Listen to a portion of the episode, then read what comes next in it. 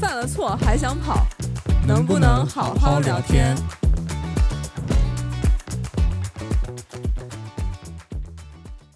？Hello，大家好，欢迎大家又回到了我们的节目，我是豌豆。今天我们又迎来了两位主播，首先是罐子同学，Hello，大家好，我是正义感爆棚的罐子。另外一位呢是朱迪同学。Hello，大家好，我是正义又不失公平的朱迪。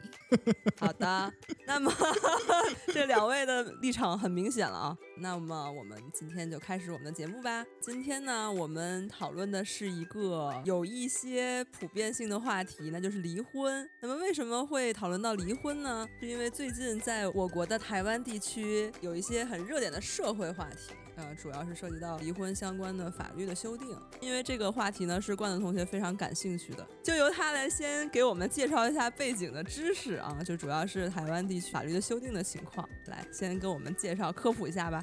这个话题呢，它并没有到法律修订的程度了，只是就是说在大概三月底的时候，看到有一个新闻，就是说最近台湾地区的大法官视线，根据的呢是个民法关于离婚的一些条件的规定。那因为在台湾本来这种呃。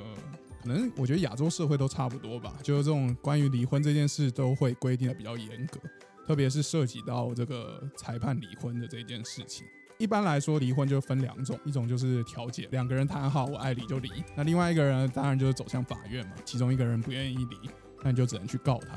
可是呢，你要告人是很难成立的，因为台湾的民法里面大概有十条规定是很明确写的，比如说就是你不能家暴啊，不能出轨啊，不能嫖娼啊，然后你如果消失了很久，人不见了，或是说方身患恶疾，或是有精神病。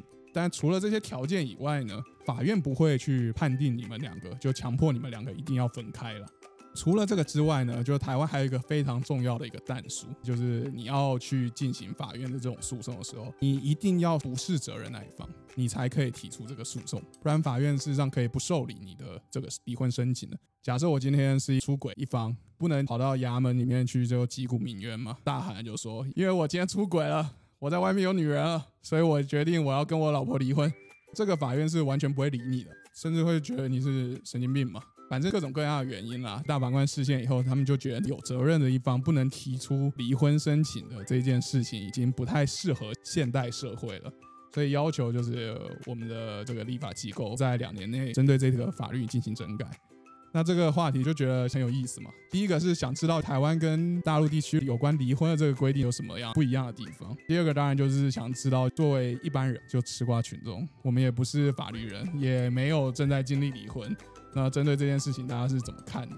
大家的一些想法这样子。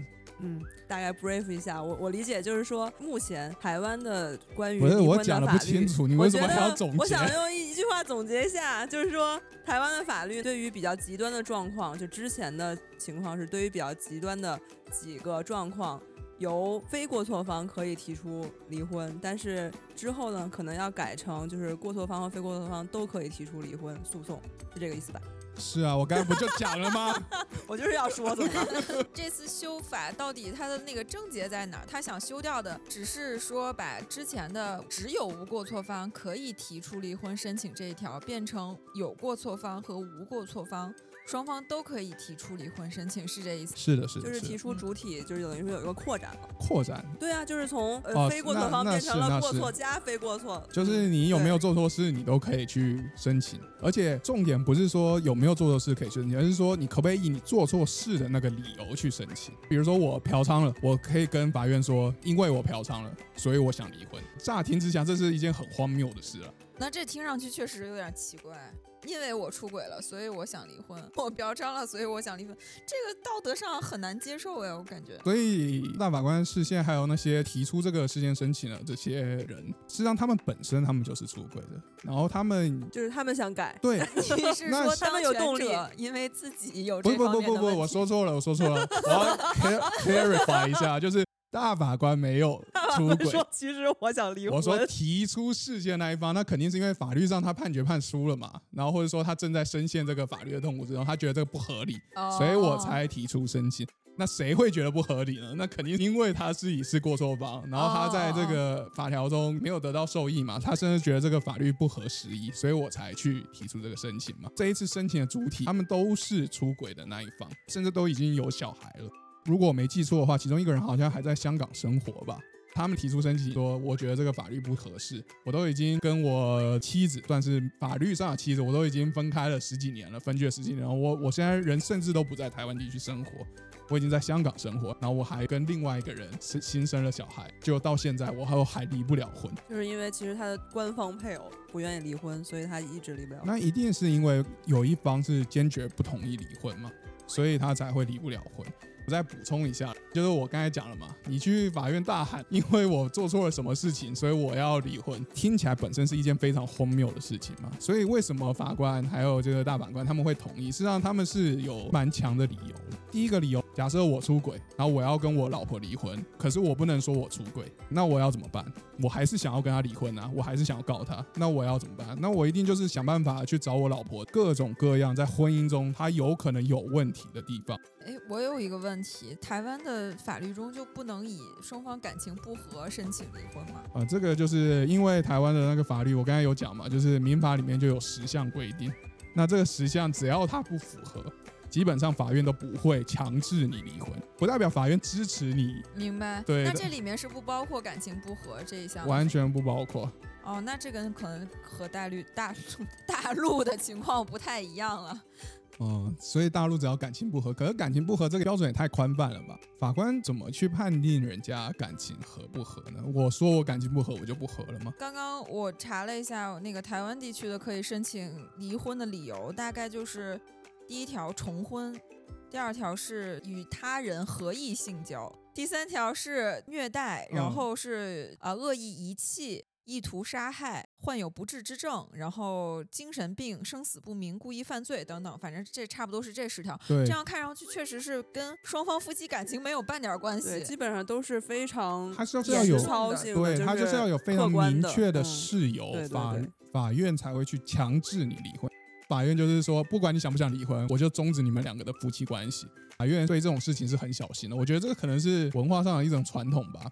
很少有官方愿意去介入人家的家务事，清官难断家务事。对，所以我事实上就是觉得很好玩，就是那如果说感情破裂可以离婚的话，那真的就是清官就是要去介入家务事了吧？是啊，因为不管是台湾还是大陆地区，其实都是对于离婚有两种形式嘛，一种是协议离婚，一种是诉讼离婚。其实如果双方能达成共识，那其实没有必要走到诉讼这个阶段。走到诉讼这个阶段，就说明双方有一方是不同意离婚的。那不同意离婚的理由，可能双方已经处于感情不和的状态了。如果没有刚才说的那些什么虐待、重婚这些事项来说的话，仅仅因为感情不和，一方想离，一方不想离，那根据台湾法律是真的离不掉的。是啊，法院是不会去强制你们离婚，但是你们还是可以离啦，你就得想办法说服他。我得想办法制造出一些符合刚才那十条的事项。不是你不能自己做啊，你得让别人做。我要所以这个就是刚才罐子同学说的，就是会导致对于非过错方的一些伤害，比如说挖他的黑料，或者给他下套，故意让他犯错。嗯，对啊，因为我就看到像这一次的这个案例里面，他们就有提到其中一个理由，居然是说他觉得他老婆太迷信，本身是一件就很荒谬的事情。那这种肯定不会胜诉。显然是他要主张，就是他迷信的这件事影响到了他们夫妻之间的关系嘛？那有可能就是说。这个是我随便瞎猜的，因为他没有细写太多。就比如说，可能什么事情都要去求神问卜啊，我要先问上帝，我才能决定。小孩子要上学，我也得先去庙里问一下。然后我丈夫假设要去投资，我也得去算一下。他其实想证明的就是双方确实已经没有感情了，没有在一起生活的基础了。对对对。但是呢，这些台湾法律向下可以申请离婚的理由又没有满足他的情形，他只能乱七八糟的凑一点。对，常常就是你要堆砌很多很多的人证，你可能会找四五十个你的亲朋好友来帮你作证。法院会接受吗？他再作证不好，也不构成那十条理由啊。他就是要想办法啊！我刚才还漏讲了一个啊，还有一个叫做其他重要事由，除了这十条以外用这，种补充条款来。对，但是这个其他重要事由很少被采纳，因为法院也没有办法，就是真的很明确，就是说这个到底是重要还是不重要。嗯，因为兜底条款都比较模糊了，对对对对对对，套所以这个虽然是以前增补过的一件条款，但事实上很少被采用，不会变成就是法院强制你们一定要离婚的一种证据。我还看到了另外一个一个律师有讲，他看到了就是对方的这个小孩，女方的小孩，因为出轨的是丈夫嘛，所以他就有一点叫做被迫，他一定要站在他妈妈这边，因为他妈妈好像就是孤苦无依的，可能就只有他了。女方这个小孩可能到三十几岁了，他还没有工作，那他经常在做的事情是什么？去收集他爸的证据，在婚姻中他是过错方的证据，一直到这个年纪他还在做这件事。是因为这件诉讼一直没有结束。对对对对然后，整个这个家庭的人，不只是当事人本身，这个妻子本身，导致这个家庭其他人也被迫陷入这件诉讼，没办法抽身。哦，那这个真的很烦。就我们法律上来说叫诉累，它是一个负担，不管是花了金钱还是时间还是精力，就是长时间的被这件事情困扰而无法脱身。这个确实挺烦的，我反正这个案例听下来，我有点同情那位 有过错的丈夫了。所以就是为什么法官会同意嘛，或者说应该说是最高法院的法官，就大法官说错了，最高法院跟大法官还不一样。我我我也不是专业法律人啊，大家见谅。反正就是大法官他们为什么会接受这些理由，很重要一个原因就是刚才讲的这些，明明感情破裂了，然后你硬要维持婚姻，反正对你造成更多的伤害。所以他们事实上也是出于保护受害者或者非过错方的这个立场。那当然就是说，他有一个但书啦。如果你是过错方，你提出离婚，你一定是要承担部分的责任的。哦，那这个和我们大陆地区的民法典现在的规定就比较类似了。我们现在在离婚事由方面没有区别，说过错方和无过错方谁能提出，而是只是规定了哪些是可以被法院支持的离婚事由。其实也是和台湾比较类似啦，就一些比如重婚。呃，有两条是和台湾不太一样的，有一其中一条叫感情不和分居满两年，第二条是叫其他导致夫妻感情破裂的情形。这两条其实就和刚才你说的案件里面那个丈夫的诉请比较类似了，本身就分居了，而且是因为感情不和分居的。第二个就是他们感情实际是已经破裂了。哎呀，那我还是建议他们在如果当时在大陆领证，就可以比较容易的解决对这个问题。但是，哎，奇怪，如果在大陆领证，好像在台湾也得领证、欸。哦，如果两个都是台湾的对啊，对啊，对啊，好像两个他们两边都得领证才行。嗯，那这个怎么适用啊？什么意思？就比如我刚才说那两条他，们比如说两个台湾人在大陆结婚了，嗯哼，怎么适用这个离婚的政策呢？没有，他可以在大陆离婚啊，在台湾就是等于说在。台湾离不了，在大陆已经离婚了，对，对这是可以的吗？可以，啊，这 那我就是说我在大陆可以再结婚喽？不可以？嗯我在大陆已经跟他离婚了呀。因为你在大陆在重新登记前，你得在台湾申请单身证，那这个就是要透过哎官那比如。说一个大陆人，一个台湾人，嗯，比如说我是一个大陆人，然后我跟一个台湾人结婚，在大陆的法系下，我可以跟这个人离婚了，分居两年，然后我就离了。但是在台湾我可能离不了，但是在大陆，其实我比如说我下一次再跟一个大陆人结婚，我就没有这个困扰了。但是在台湾地区，我我可能犯了重婚罪，是对是是但是你限制不了我在大陆跟其他人结婚。是啊是啊是啊，就是这样子啊。哎，这个东西就很简单嘛。比如说你今天跑去美国，那也一样啊，管不了你的。你可以在世界任何一个国家领结婚证儿。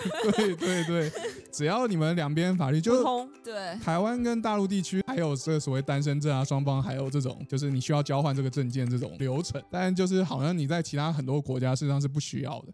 呃，但这个话题扯得有点远了。我们刚刚其实想说那个感情不和的问题，其实我是觉得感情不和作为一个离婚的理由，这个还是挺必要的哎。我身边见的案例不是很多，但我见到的几个有限的案例里面，我觉得都是因为感情不和，而没有其他比较夸张的因素，什么虐待、遗弃都没有。不过讲到这个，我就比较想知道，因为刚才那个是作为一个背景，告诉大家为什么我们关注这个话题。那我觉得更有意思的一点就是，像你刚才说的，那离婚嘛，离婚理由，感情破裂都可以当做一个离婚理由的话，那我觉得好像离婚还有结婚，难道不会变得很儿戏吗？不会，就是虽然他在法条里面、民法典里面写的比较宽泛，但法院他在裁判的时候，他也是很谨慎的。这种离婚案件在法院的程序里面，他会先经历一道调解。就是要把双方拉家常，一起调一调。哎呀，你有什么问题？你有什么意见？不是出于一个审判的状态，很像居委会大妈给你调解一样。嗯，但如果这是啊，这是是，如果调解还调解不成的话，双方还没有达成一致的话，法院才会去看是不是构成什么重婚啊，然后遗弃啊、感情不和等等。当然，在适用什么感情不和这条的时候，法院 也会很谨慎。反正我看到的案例里，基本上没有法院一次就判决同意因为感情不和离婚的。很多情况下，法院都是说他只出现过一次这样的过错行为。双方发现了过错行为之后，他还有悔改的迹象，并且他表示出来愿意和，怎样算悔改的迹就？比如道歉啊，然后表达道歉就我可以了，愿意？和你好好继续过日子这样的语言，然后在法官这边就会觉得，其实双方的感情并没有真的破裂，还是有继续生活在一起的可能。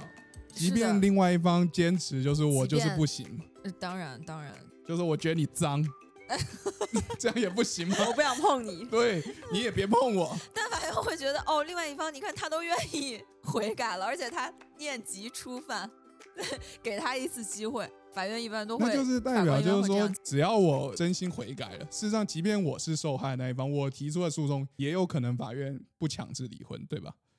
是这个有可能的，因为现在大家都是把降低离婚率可能当做一个 KPI 吧。哦，嗯，是的，这个也太神奇了吧。那我们先不管法院好了，作为一个个人的话，我觉得我很想知道，就是你们包括豌豆还有 Julie，就说什么样的情况下你们一定会想要离婚呢？我觉得应该是家暴，就是对身体有严重伤害。哎呃，可能不一定到心理的呢，你觉得冷暴，力算家暴吗？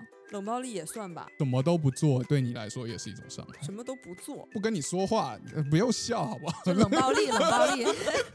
不是纯粹没有亲密接触而已，无性婚姻也不行。不是无性而已，就是他不但是无性，甚至是无言。那到无语的婚姻就是冷暴。力嘛，那更冷暴力不行了我觉得算家庭暴力的。我觉得算，身哎心暴力都算。这个在法律上是成立的吗？冷暴力，哦，嗯，这个我还真的没哎，那有研究。台湾台湾地区呢？法律上肯定没办法冷暴力。不算对对对，但我觉得冷暴力起码可以算是感情感破裂情不，感情破裂。哦可以可以，所以你是只要是暴力都不行，到什么样的程度呢？如果我只是轻轻的推了你一下呢？推了我一下，首先要看这个对方是有意还是无意。如果只是有意的啊，有意的啊，我当然是讲有意的啊，有意的但是我推了我一下，对，就比如说吵架的时候，或是干嘛，就是说，哎，你走开，然后你可能就跌倒了，对，然后撞到什么东西，这种程度你 OK 吗？你是在试探我的底线吗？没有，我只是这这边建议报警，没有，我只是让朱迪警官出警。为了为了我的个人安全，我要说 no，任何程度都不行。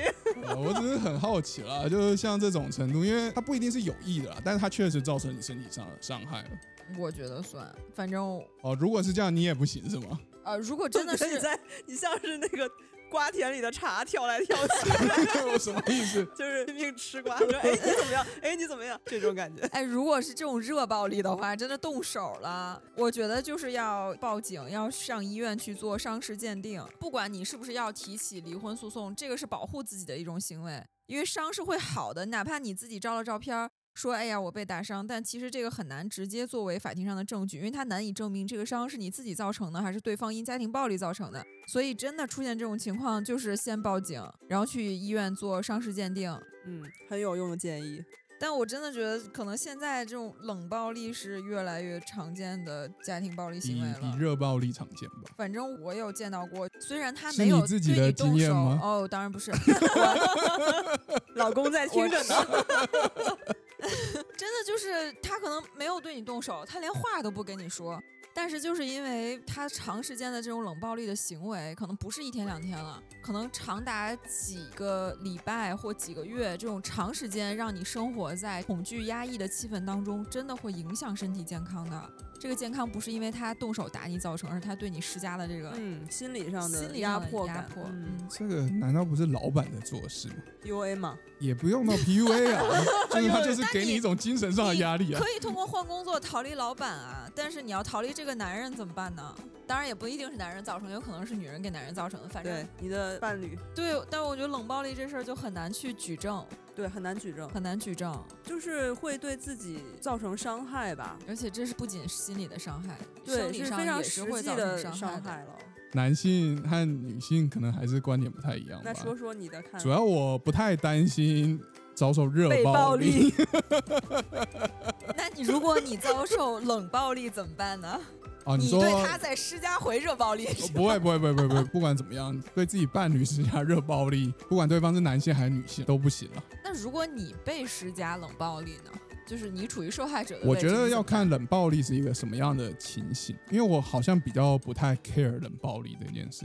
他不跟我讲话或干嘛的，我好像很少会接触到这样的事情。你想象一下，一个跟你生活在同一屋檐下的人，嗯，每天早中晚可能都要见面的人，跟你说话，他像嗯当你是空气，当你是空气，当你不存在。那我也无视他，互相就是室友的关系。嗯对啊，我们但是室友也要有交互的，我们互相就是一个冷暴力就他在施加我的时候，我也同样施加给他所以。你没差是吧？我无所谓。我就会施加回去啊。他不跟我讲话，我也不跟他讲话，就这么小孩子，怎么样？呃，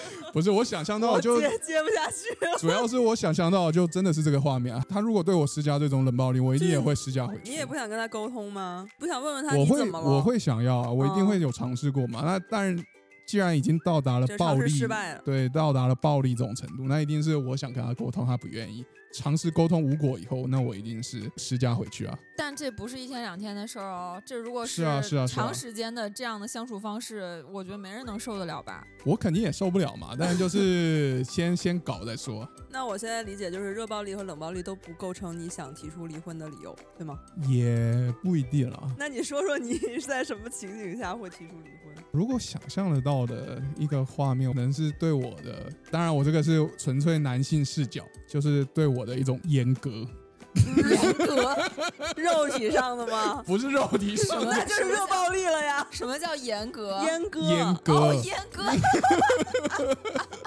就是比如说，我就假设一个情景啊，这不是虐待吗？呃，不是热暴力热暴力啊，他没有把它绑起来切掉，好不好？化学阉割是吗？也没有什么的也没有没有没有没有 没有哦你，说的是 PUA 吗？呃，打压你，你就是不行，妄图改变你算老几？对，nothing。you nothing you 没有，我觉得如果他说你不行或什么关系，好像都还好，因为这个东西很难对我形成一个真正意识上的这种共识。可是就是，比如说他是针对你的一些男性特质或男性特征，没有，我是说气气质上的，不是那个肉体上说的。你太就是比，如说，对，就叫假设嘛，就他不把你当男人看，什么叫不把你当男就？很多事情他会用你是不是个男人来结尾，连这种事情你都没有担当，你会在意这你算不算个男人论是吧？我会非常在意语言攻击，对啊，对啊，对啊，就是言语上严格，而且如果他只是开玩笑说，我觉得没问题。可是如果他是打从心里面就这样认为的，在面对所有事情的时候，他都会假设你好像什么事情都做不了决定，你没有任何责任感，什么东西都处理不好，我什么东西我都不需要问你意见。你觉得这件事儿是会导致你提起离婚的理由吗？我觉得这个是我非离婚不可理由，我觉得我没办法跟就是这种另外一半相处。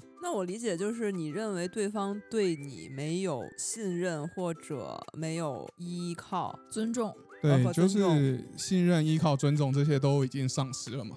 我觉得这男人奇怪的自尊心。哇，没有，就我讲了我真的没想到是这么个答案。想可是我觉得 我不太知道其他人啊，可是真的我很难接受这哎件事情欸。就是对你打打骂骂都没关系。打打骂骂，我真的是觉得因为是这个是他有自信，他不会受到对对对对对，我觉得不管是打还是骂就是比但是对如说自，尊心上的那个侮辱就不能接受。特别是感觉你什么都不行的这种侮辱，而且他一定会抓准你的痛点嘛。比如说，他抓准你跟你父母，特别是母亲之间的关系，像婆媳之间矛盾，不是经常就会遇到这种问题吗？他会觉得你应该处理你家里的事，还是处理我们家里的事？到底是你妈重要，还是我比较重要？我觉得你的理由都好具体哦。感觉你都想过很 想过很深入的思考过的感觉。那这样假设好了，如果你的伴侣出轨，并且很严重的出轨那种，你感觉他已经不爱你了，他已经爱上了其他男人，但是他并没有对你的自尊心进行什么侮辱，他觉得嗯你是真正的男人，但我就是不爱你了，那你怎么办？那当然也不行嘛。不是，我刚才讲了，就是除了就是比较明确的，像是出轨、家暴，因为家暴我不担心嘛，所以家暴我肯定没没差。但如果他是出轨，哎，你不用讲出轨了，他就算是天天去外面去那种牛郎店啦，他如果经常很爱去的话，我当然受不了了。就是男生也经常去女仆店什么的。我不去。啊，你在说啥？我的意思就是说，好像这种诉求也不是很不合理。那比如说抖音老是刷漂亮小姐姐跳舞呢？我不刷。那那这样我要我，现在难道不是说的是我吗？我不管别人嘛，是我别人可以接受就可以接那那那我只。能说你的标准还挺严格的。反正我自己不做，我就不希望别人做了。嗯你就以自己对自己的这个严格标准来，同样施加在你的我伴侣身上。做对我做不到，我就不要求他。我做得到，我会希望他也能做到。嗯，反正这个不太重要了，重要的还是就是刚才那个阉割这件事情吧。撇开你们刚才讲那个这种没有构成这种出轨啊这种非离婚不可理由的话，我觉得就是像刚才说这个精神上的这种攻击，我觉得还是很难过的啦。你会觉得他看不起你嘛？讲白了，表面上他跟你不是表面上，他可能真的还是说他喜欢你，他爱你，可是他完全看不起你。他不把你当一个就是男人或者可以依靠人来看的话，这我是真的受不了的。我我感觉就是父权社会对冠的同学造成了很多心理上的那有可能，有偏见或者桎梏，就哎可是，锁。可是这个这个要求，我同样会放在就是女我对女性身上，我不会觉得只有她要依靠我，我也会想要依靠她。对，但是就是一般来说不会跟一个女人说你不像个女人，嗯，就是就是那个含义是不是很不一样的了？是啊，是啊，是啊，是啊。但是我的意思应该就是说，他没有把你当成一个就是可以做决定或者说可以信赖的人来看。像这种情况，我就会接受不了啊，这个很难理解嘛。应该这么讲啦，就我对女性同胞或者说我的另一半，我也是这么看的。他要相信我，我能做决定，但我也会相信我能做到，他都能做到。嗯，就是并肩作战嘛。对对对对啊就是如果，像战友一样失去了信任的话，那就是啊解是啊是。啊是啊是啊。这种我用阉割这个词，那肯定还是带有直男的这个视角。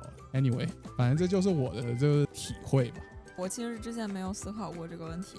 我觉得最可怕的不是这些特别严重的事情，就是是那种婚姻中，因为你两个人相处久了之后，日复一日的那种嗯平淡。你不能说没有感情了，但也不能说感情有多好。可能大家就是有你也行，没你也行，这种特别平淡如水。我觉得这个可能才是特别让人难以忍受的时候，因为这个平淡如水就很容易滋生出来有一方想寻求一些刺激和新鲜。然后就容易造成出现一些原则性问题。对，你可以制造刺激和新鲜给他。但不一样啊！你两个人相处久了，你不觉得有什么是能被刺激起来的了？而且就是比啊，什么意思？就是就是 这段要不要剪？我不解，我觉得这一段太有意思了。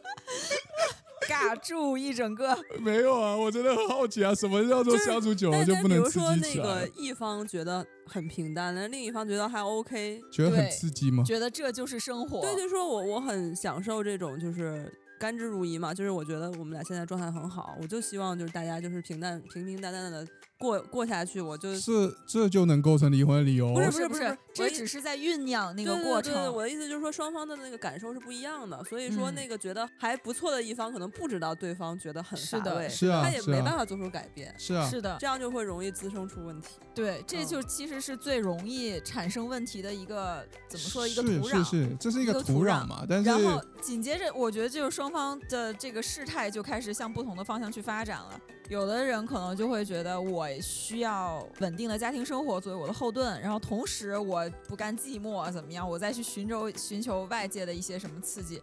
其实对于两方来说，他们都没有特别明显的过错。虽然那个出轨的那一方可能真的做了一些道德上评价不高的事情这，样还算没两方都没有过错啊？但不是啊，就是因为他们对于各自生活的这个标准要求是不一样的呀。有的人就是希望追求平淡，有的人可能就是觉得，哎呀，我觉得这个阈值要高一点，这个平淡我有点，就是两个人的对于生活的期待不一样了，你很难说谁对谁错。我觉得，如果你说追求平淡的那一方是对的，但可能对于另站在另外一个人角度来说，就觉得你要求不高。对生活没有更高的要求，标准太低了，没有追求。嗯，对你来说这样构成离婚理由吗？就比如说，我觉得两个人都没有踏出最后一步哦，只是一方觉得平淡，一方觉得就他就觉得不满足了，就不满足现状，这样就构成离婚的理由吗？或者说你会想要离婚？如果是你的话，我不知道哎，但是我觉得如果这种这个不知道这件事情，我真的不知道，因为因为 没有。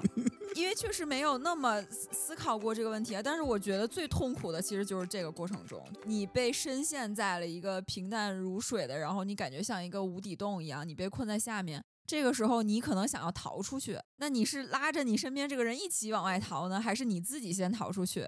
这个我我觉得是可能很多人会实实际面临的一个问题。哎，我正好想到一个，就最近在播一个电视剧，当时我没看啊。回想就是那个冯小刚导演的，虽然说是一个悬疑剧，但是实际上他大概的故事也是一对中年夫妻。然后呢，女方她一直怀疑自己丈夫出轨了，但是好像实际上啊，就是表面上来看，她老公对她还是挺不错的。事实的真相，当然我没看啊，我不知道最后是什么结果。就是真相是她老公好像真的出去开过两次房，嗯，但是跟对方都没有发生实质性关系。开了房以后，都各自有一方怂了，就是动这个心思了。对对对对对，心思是肯定动了的。对了，就是有对象、有动机，没有结果，这种情况你能接受吗？嗯，没有造成实质性的后果，但是说白了，他这个心思已经漂移了。实际上，这个她老公对她还是很好的，就是生活中给她很多的支持也好，情感价值可能都有。其实我挺理解，还是挺复杂的。其实这种情况，对我觉得可能大多数婚姻中都是你说的这种情况，就是很难来直接判断对错的。嗯，对于你刚才说的那个案例中，男方肯定也是他自己想寻求平淡生活中的一些其他的慰藉，那女方呢，就是要求对方绝对的忠诚，两个人都没错。嗯，女方如果仅仅因为她动了这个心思，然后就放弃这段婚姻，其实也挺可惜的。从你们刚才讲的那个观点，就可以很好的又呼应到刚才的问题。事实上，你们应该算是比较支持这个修法的吧？按照你们刚才讲的这个标准，还有这个环境的话，因为我是完全持反对意见的啦，我可以先声明我的立场。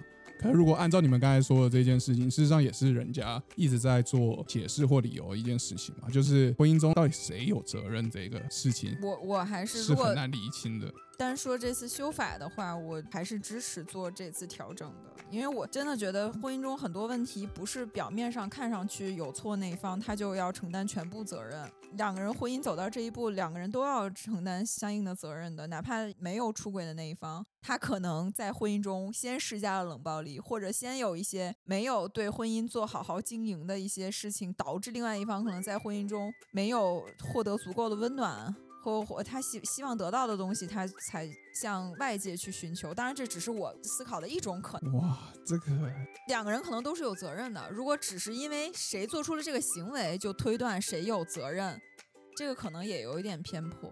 哦，我是没有考虑这个偏颇的事情了。反正对我来说就是很简单，谁踏出了最后不应该踏的那一步，谁就是错的那一方。大部分法律都没有办法去做一个判别了。就如果要考虑到这么这么多事由还有缘由的话，本来这个责任方就很难去界定嘛。讲的极端一点，在这种杀人的案件里面，事实上你会导致他杀人，那肯定是有各种各样的原因。可是杀人这件事情本身，谁动了手，那谁就是过错方嘛。对对对，这个我同意。但是所以这一条要搭配一个过错条款嘛，就是有这些行为的这一方把他认定为过错方，那他对于无过错方是有赔偿责任的。可是因为对我来说，这个过错。做条款这件事情还不够啦，就是我还带有更多是那种道德上的一种判断吧。既然是犯错的那一方，你就不应该主张就是因为我犯了错，所以我要来离婚。哎，你这说到让我想起那个宋慧乔他们之前离婚是不是也是这样？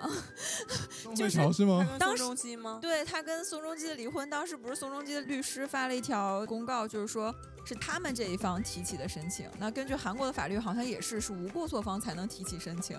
呃，南宋方南宋对南宋，所以当时就是网友推断说，是不是他的那一份律师公告就暗示着女宋是在婚姻中有过错的一方？哦。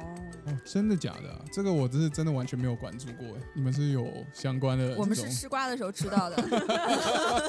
吃瓜长见识。所以你们还是觉得就是婚姻中这种理由太难判别了嘛？对，我觉得是比较难以仅通过嗯一个行为判别的。我也觉得还挺复杂的。我虽然觉得复杂，但是我还是不能支持啊。我再换一个角度讲好了啊，除了就是我认为就是道德上他不应该，不管他们是因为什么原因犯错，很像打人一样嘛。我不管有什么理由，我只要打人，我觉得不对的嘛。如果是正当防卫呢？什么样的正当防卫？就是你拿着一把刀冲着我，然后我打你一拳，嗯，这样我还是错的吗？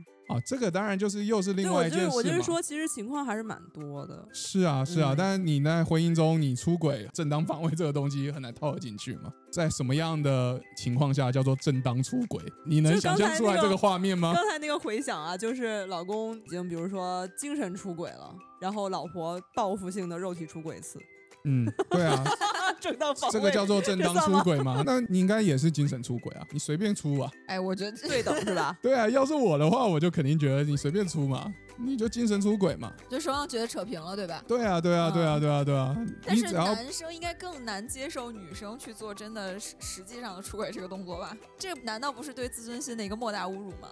我觉得就算我是女生，我也没办法接受男生去做出轨，这对我来说也是一个莫大侮辱。但是男生好像在这方面更自尊心的标准要更高一点我好像还好，哦。真的真的真的，在在这一块我真的是还好。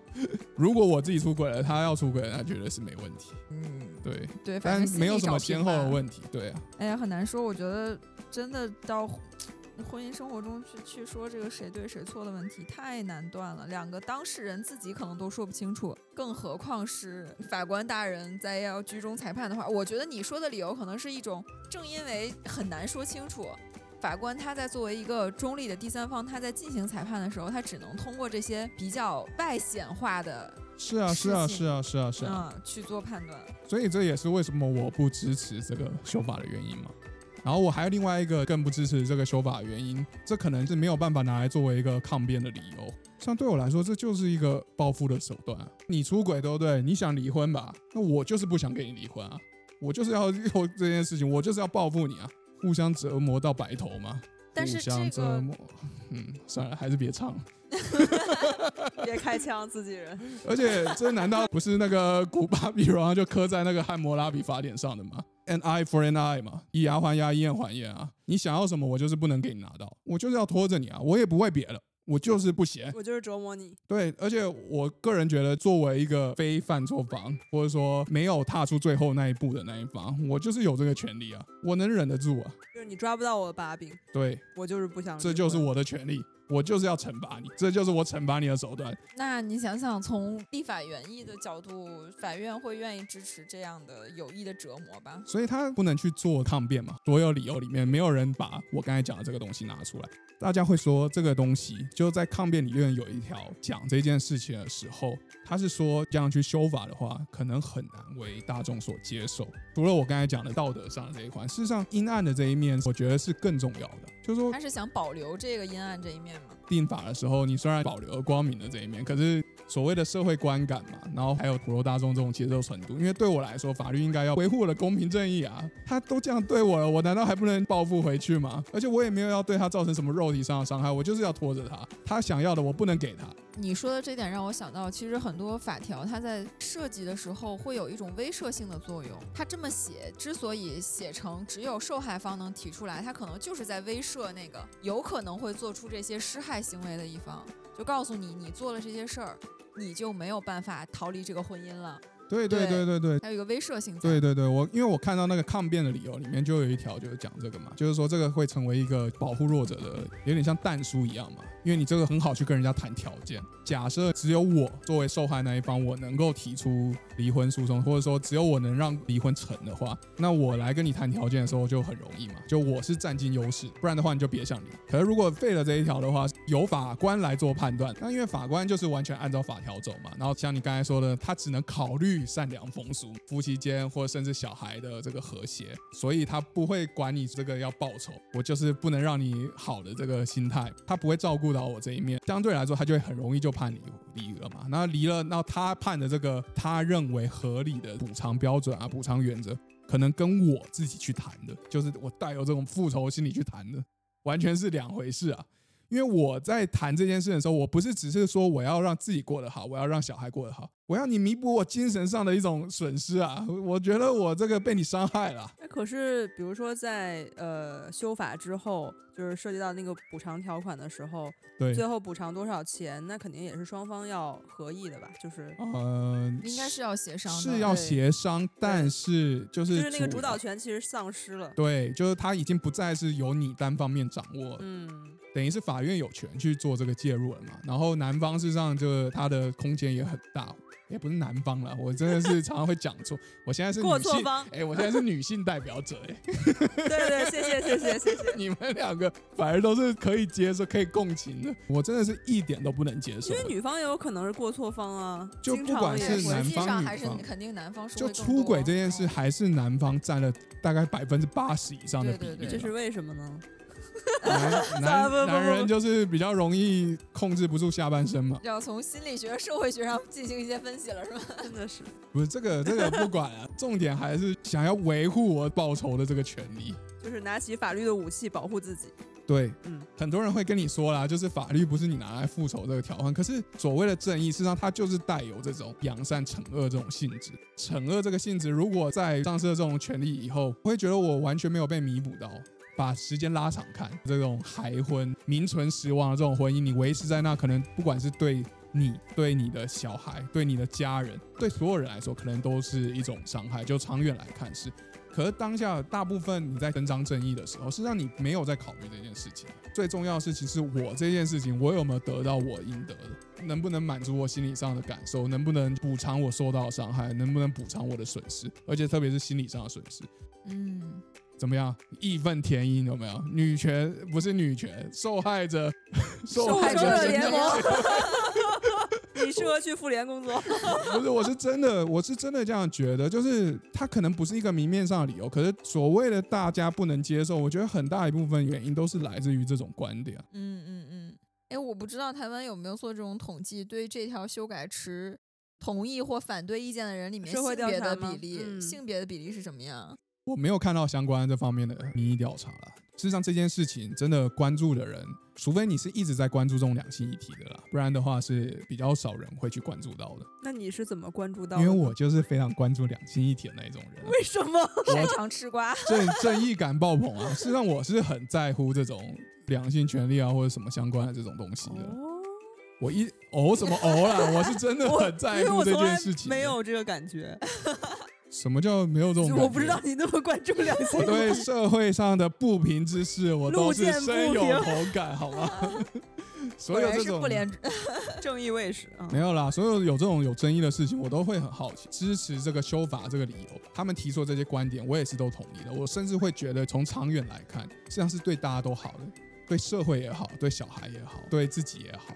但是我的正义就是没有抒发，就是我没有得到那个以牙还牙、以眼还眼的这种感觉啊。我感觉是，他就更注重这个社会发展的效率了，让大家不要沉浸在不管是罪恶感当中啊，还是报复感当中，不管是好还是不好，大家都尽快的 move on。可是，难道法律不是保障弱者吗？对，可能我这样不是很痛苦吗？让我 尤其是婚姻法方面，他在修法的时候肯定要更多的保护女性权益，因为女性在婚姻中她的权利是更容易受到侵害的。我不知道有没有得到台湾的妇女保护组织的一些反对啊。这个我倒也没有关注到，哎，我觉得好像这件事情就是在那种社交媒体上、社区媒体上引起的讨论相对是很少的，但是在那种法学界可能引起的讨论还是比较多的。我觉得可能他们更多的是关注法律到底是用来干嘛的这种问题啦。可是我关注的根本就不是这个问题，我关注的就是我作为受害者，就是我带入受害者的时候，我这个人的这种爽度到底是一个什么样的程度？我就是想要折磨你啊！你为什么把我这个折磨你的这个权利给剥夺走了呢？但是，即便法律不保障我这种权利，是吧？他即便就是施害者可以提起诉讼了，你受害者在诉讼过程中，你也可以坚决不同意离婚嘛？法官肯定也会考虑你的想法，你也去证明哦，两个人婚姻没有感情没有破裂。哦，就变成就是说，反而是我要去证明，我还爱他，挽回婚姻嘛？即便他出轨了，原谅他，他打我，但是我嗯，我爱他，那也是一种策略啊。就你讲的这个，绝对也是一种策略。如果我的目的就是拖着他的话，对啊，很多人是这样的，哦，是吗？很多人是这样的吗因？为因为在国内的法律上就是你说像《Gone Girl》那种，是不是？呃 演的吗？就是也也不能这么说吧，因为国内的婚姻法它要证明你感情破裂嘛。但是如果一方即便是有出轨的事项，他又做出了悔改，那可能法官就认为你们感情没有破裂，婚姻还可以继续，这是这是客观存在的。所以你们也许在修法之后，可能也会出现这样的情况。虽然双方都可以提起申请了，都可以提起起诉了，但是法官在判的时候，还是会看你的感情是不是有破裂。我不知道台湾的法官会不会考虑这一项？这个法律还没修啦，所以还不知道。本来有没有破裂这件事情不构成就强制离婚的这个要件了，法官不会考虑你感情有没有破裂了，他就是看你事实上到底做了些什么事。但是修法以后我就不确定了，比如说一个人出轨了，像你刚才说的这种相反的，我就是要拖住他，我就不能成全他。那我就反而去证明，就是我有多爱他这件事情到底能不能成？我超觉得，我不知道，这感觉特别适合拍电影啊。对啊，但是这个主动权就在你了，只要你想离，你就可以同意；只要你不想离，你就可以演。对，对，可是要演的更小心一点了嘛，因为本来的话我只要咒骂他就行了，现在变得我还要爱抚他。但如果你的恨意够充满的话，你可以付出这些代价，要对爽。你可以做出这些事情来，这也是一个爽剧。对是当然啦，就是在实操层面上可以是这么做，可是这样不会觉得，那你那对啊，那你修这法干嘛？你就直接让我拖着他不行吗？我就是不能接受他，你你爱怎么搞你去搞吧，但是在我这里你得不到祝福，你也得不到同意，这是我惩罚你的手如果这样。说的话，就感觉之前就是纯粹是为了报复才会啊才会让非过错方才能提出。我只是说，这就是我很在意的一个点，因为你如果没有这一层含义的话，你纯粹谈条件，几乎可以把所有的离婚相关的这件事情都解释成不是不能离婚，只是条件没有谈拢。可是我觉得很多情况下，事实上不是这个样子的。之所以不能离婚，就是因为我不能让你得逞，就不能让你离婚。你想离，我就是不能让你离。你想要什么，我就是不能让你得到你想要的东西。那好可怕哦！真的报复心报不，你不是正义感爆棚，是报复心对爆棚。你是腹黑者，这个很难接受嘛？那我们就讲嘛。那你觉得这个权利需不需要，可不可以，或应不应该得到保障？我是在想，这条修法对于原先的受害者来说有什么好处吗？刚才说了嘛，就是受害者有可能会受到施害者的抹黑，呃，就是这种。哦对对对对，然后还有包括就是未来的这个你影响到你的小孩啊、你的家庭啊，是是是他们他觉得，对他觉得受害者可能没有意识到，嗯嗯嗯，就是他可能太沉沉浸于像我刚才这种报复的心理啊，然后这种就是悲伤的痛苦当中就无法自拔，有一点像是他觉得我不知道现在什么事情是对我最好的感嗯觉，然后我给你个建对，议，然后我来帮你做一个决定。那当然，从我们旁观的人角度来说，这可能是对的。对。可是对受害者本人来说，他他到底是对他到底是不是一件对的事情？受害者本人的这种主观意识，就像我这种很腹黑的这种，就是要讨回公道。嗯，那这种东西，我到底应不应该得到保障呢？还是说你就是要告诉我什么是对的？我觉得后面不是说还有两年的修法的时间对啊，对啊，对啊。这两年中，他们应该就是会去详细的讨论，就算提起申请的这两个人都有权利了，嗯那法院该怎么裁判？然后对于真正存在过错的一方，他即便可以提起申请，他应该承担其他的什么责任？可能这是未来两年修法过程中应该要做的事儿。你是相信他们会把这个纳入考虑是吗？因为我自己是觉得，即便是我刚才讲了这么多了，但是我还是倾向于就在法律这件事情上，我是同意，就是说复仇啊、报仇心理，它不应该是受到法律的保障的啦。你们懂这个意思吗？没懂。你不是反对修法的吗？对我还是反对啊，就是因为我是完全出于就我，因为我不是立法者，我也不是修法者，所以我不管他们。可如果今天我是立法者、修法者，是两边如果带入不同角色的话，不能光明正大跟人家说，我之所以不把这一条法律修掉，或者说我之所以要纳入很多弹书或者其他条款。是因为我要保障他们报复的权利，这个事情是不可能出现在修法者的理由里面的，这一点我是能接受的。可是他不能就是说，因为这样事情以后，他就真的剥夺了我这个权利啊，这一点是我带入受害者的时候，我是不能接受的，可能有点割裂了。我能接受法律中没有办法把这个当成明面上的条款，但是他要照顾到我这种心情，或者说照顾到我这种他要权利。发挥这个作用。对对对对对对对对对。所以我说他应该会在其他的方面去照顾到受害者的利益，比如说增加施害者的赔偿啊等等，他们一定会考虑的。立法过程就是一个利益的平衡过程嘛，他在这一个方面平衡了施害者的利益，他可能在另外一个方面就要平衡一些受害者的利益。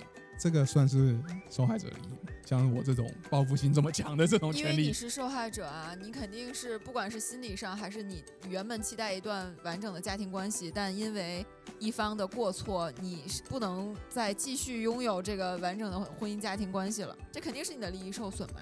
哦，所以你们还是坚持，就是你相信他们会做出好的判断就对了。嗯，是的，我我同意他这次修法，就是把这两者都可以作为申请的条件。当然，其他方面他肯定要再去顾及受害者的利益嘛。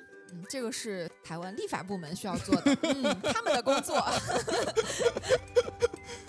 因为我觉得法律不管是什么样的法律，都会有照顾不到的情况，都会有人利用法律的这个所谓的空子或者什么的来谋谋取自己的利益。所以我是觉得，嗯，像刚才朱莉说的，可能这两年的时间需要台湾地区的立法部门更更多的要去考虑。喽。对，更多要考虑很多的情况吧，然后之后再裁决的。之所以我会就是呃觉得这件事情比较有意思，或者值得讨论，是因为他是本来照顾到了，现在他要把它拿掉，所以他们可能觉得是之前更多的倾向了，对就是受害者，受害者对，倾向所以的保护过他们可能。有一些平嗯衡。嗯，嗯，所以对你们来说就是还是保护太多了。不能说太多吧，我觉得法律这个东西本身就是在一个平衡的过程中的，它可能没有所谓的嗯完全嗯的对或错。他可能是在过多的倾向于受害者的过程中，忽视了一些因为比较复杂的家庭关系导致的这些施害者的利益。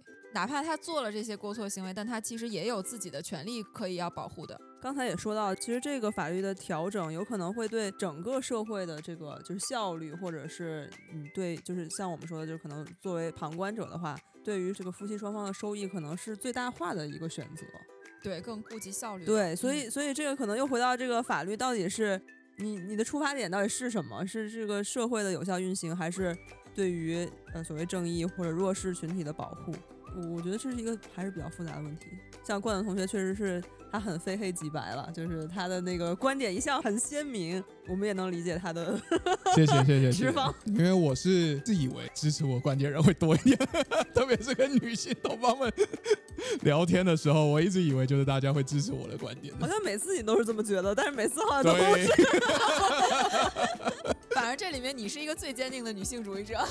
对，也不能说女性主义者吧，就是受害受害者这一方吧，我特别能带入他们的视角，或者说我特别有感觉啦。我真的觉得就是这种不能说到台面上的事情，嗯就是不能明说出来的东西，它是非常需要人家去照顾或是保护的。嗯，其他事情是没有办法弥补的，可能全世界都好了，就只有我没有好。那我觉得在这件事情是功利主义对，呃，是功利主义，但是功利主义肯定是支持九整把的这一方，对啊那。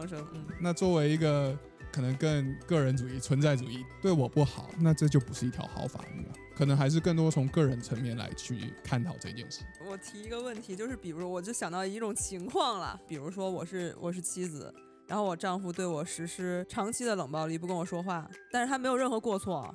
比如说他是个 gay，他跟我无性婚姻，他婚前不告诉我，然后我们俩结婚了，呃，他也不太想面对我，比如说他下班也不回家，然后出去鬼混啊，没有鬼混，就出去完全就是正常，跟我就是形同陌路，然后我非常寂寞，我就可能出轨了，但是他还是不跟我离婚。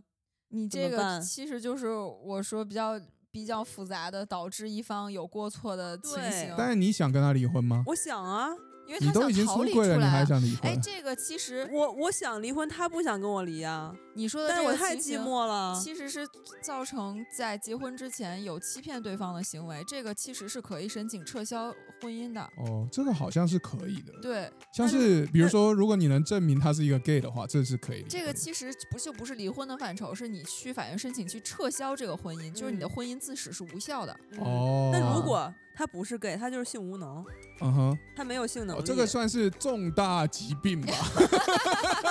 算吗？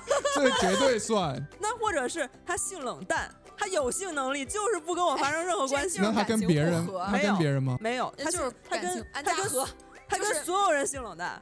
就是没有暴力的安家和。安家和是谁啊？呃，不要和陌生人说话，你不知道一个电视剧。什么玩意儿对，就是像这种情况怎么办？就是我，我觉得我是受害者呀。嗯哼，我在婚姻里没有得到任何我期待的东西，嗯没有温暖，嗯没有亲密关系，没有接触，什么都没有。嗯哼，但是他又不跟我离婚，你说在我台湾法乡下怎么办？对这个可以，我想离，他不跟我离。我觉得这个是可以提出主张的了。但是不在那几条很原则。对对。对对对对对对，所以你要证明起来特别困难。对呀、所以我就一直在深渊里边啊。哎呀，我给你提供一个思路，啊 什么什么思来大路？陆结婚。怎么又是这个思路？有没有其他思路？哎，我我们大陆民法典就是说了几种可以申请被判决离婚的情形，其中有一个兜底条件，就是导致夫妻感情破裂的情形。其实这个听上去特别宽泛，但在这个民法典出台之前，那个最高人民法院其实有一个关于民法院申请呃审理离婚案件如何认定夫妻感情确已破裂的具体若干意见。这个意见虽然现在已经被废止了，意见里面其实列举了很多情嗯形，很细致，有十几条情形。有一个就刚才说的那个嘛呃，他刚才说的两种情形都覆盖到了，就是有包括我可以大概说一下，第一条就是一方患有法律禁止结婚的疾病，或者一方有生理缺陷及其他行为不能发生性行为且难以治愈的，这个其实就是说那这个你明你婚姻的。就是他如果不去看病，你有办法证实这件事吗？那可能没有办法，你你要你不去看病，你就没有办法证明他是有疾病的嘛。嗯嗯嗯，他有可能是因为心理原因，还有一个就是一方欺骗对方，或在结婚登记时弄虚作假骗取结婚证的。这个其实就是属于骗婚嘛。其实行婚很多就是，如果婚前没有告知的话，这就属于骗婚了。对，其实不管怎么说，我刚才提这这些例子，主要是想表明，就是情况很复杂。是啊是啊，真的很复杂。我同意情况很嗯复杂，对但是就是我刚才还是更多从受害者的角度出发了。嗯，而且我觉得你之所以有这个十方，很重要的是你认为就是那几条可以提出诉讼离婚的原因是完全不能接受的，比对如出轨，对，就是你觉得出轨相较于家暴、出轨这呃些家暴出轨相较相较于冷暴力更不能接受，那个是原则性的错误，对。但是冷暴力就没关系。呃，也不能说没有关系，比如说冷暴力，它造成你精神上的问题，你如果去检查了，嗯，你能证明就是是对，事实上是也可以的。然后甚至说你精神影响到生理的话，嗯事实上你还是非常有可能会成功离婚的。可是如果只是说你觉得你有，但是精神科医师觉得你没有，那确实也有这种可能嘛。你有可能你精神太过于强大了，精神力太强，你就是 乐观开朗。对对对，你就是受不了人家伤害。可是事实上你是很痛苦的。我觉得这种情况确实还是有可能的。嗯，可是怎么讲呢？因为即便是他修法了以后，像你刚才讲的这种情形，法院大概也是很难去强制判你们离婚的。因为台湾这一次的修法，它只是过错方，你有权利可以提出离婚，但是它会不会增加就离婚的这些条件啊，或者让它变得更宽泛？这件事情，我觉得可能是未来不知道，或者以后还有可能会去讨论的。可是短期之内，我觉得不太可能啊，因为法院没有办法就长期介入你们夫妻之间的生活，去记录你们之间到底感情是好还是坏嘛？他肯定还是要根据，在家里装摄像头。对，他还是只能根据那种比较明确的这种事由去做判断嘛。所以，即便是你这种讲到刚才这种情况啦，就是比较复杂的这种情况，我还是认为就是这个修法就是。对我个人而言，是对受害者一种侵害，所以我倾向于就是不太能够接受了。是不是因为我很担心自己以后会遇到？